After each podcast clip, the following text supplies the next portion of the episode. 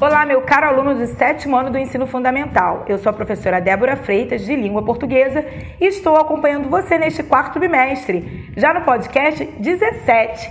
E hoje aprenderemos sobre os elementos da coesão. Na aula passada, estudamos sobre a coesão referencial e, com isso, percebemos que há palavras elementos que são importantíssimos para que um texto seja coeso. Entre eles estão os pronomes e os sinônimos. Por isso, na aula de hoje, leremos inicialmente um texto para que fique esclarecido como esses elementos são empregados. Vamos nessa? Então, acompanhe. Nova espécie de ave é descoberta na Grande São Paulo. O IBAMA anunciou ontem a descoberta de uma nova ave, o bicudinho do brejo paulista. O Stinfalonisp.9, a terminação indica que o animal não recebeu a denominação definitiva de espécie, foi encontrado pelo professor Luiz Fábio Silveira, do Departamento de Zoologia da USP, Universidade de São Paulo, em áreas de brejo nos municípios de Paraitinga e Biritiba Mirim, na Grande São Paulo, em fevereiro. O pássaro tem pouco mais de 10 centímetros de comprimento, capacidade pequena de voo e penugem escura. Esta notícia foi retirada da Agência Estado em 2018. E relendo o texto, percebendo, observando, nós temos uma palavra, uma expressão inicial que explica qual foi a descoberta, que é uma nova ave.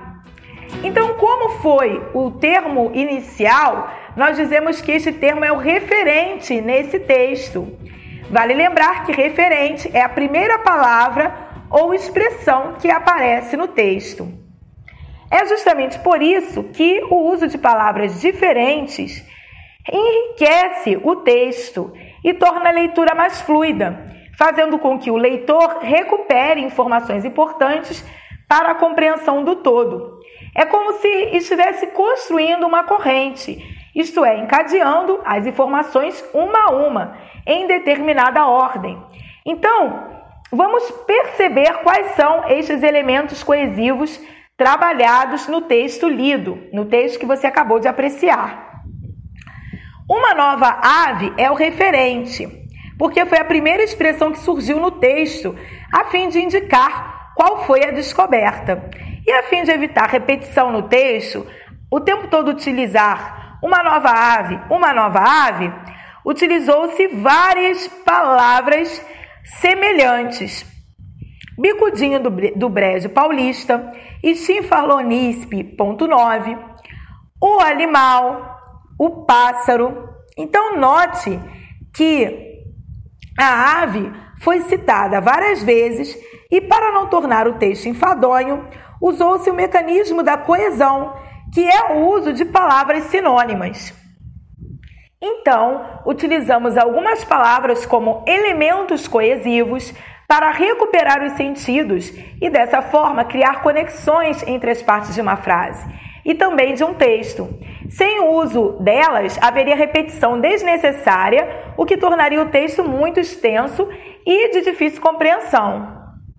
Para evitar repetição no texto, nós podemos fazer uso de vários elementos coesivos, isto é, palavras, expressões que retomam outras palavras.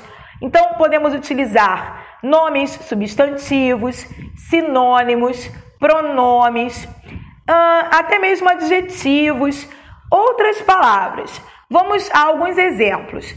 Nós podemos ter como referente, ou seja, a primeira palavra que surge em um texto, em uma frase, o substantivo próprio, o nome de pessoa, Neymar.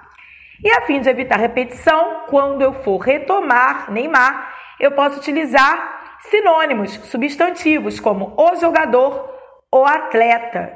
E pronomes, como o pronome pessoal do caso reto, ele, como os pronomes possessivos, seu, sua, dele, e o pronome demonstrativo, aquele. Já com referente Glória Maria, eu posso utilizar sinônimos, substantivos como a apresentadora, a jornalista e pronomes como o pronome pessoal do caso reto, ela, os pronomes possessivos sua, seu, dela e o pronome demonstrativo aquela. Já com o referente São Paulo, que é a primeira palavra que surgirá num texto meu ou em uma frase, eu posso retomar essa ideia de São Paulo a partir de expressões como a terra da garoa, a selva de pedra, que inclusive caracterizam, é, dão atributos a São Paulo, dão qualidades, e isso é inclusive uma figura de linguagem chamada perífrase, porque caracteriza, determina como é São Paulo. Então eu posso dizer também uma, met uma metrópole, a capital. Então, com a Terra da Garoa, eu tenho aí como se fosse inclusive uma locução é, adjetiva, uma qualidade de São Paulo. Já os pronomes que eu posso utilizar podem ser o pronome uh, pessoal, do caso reto, ela. Posso utilizar uh, o advérbio ali, advérbio de lugar.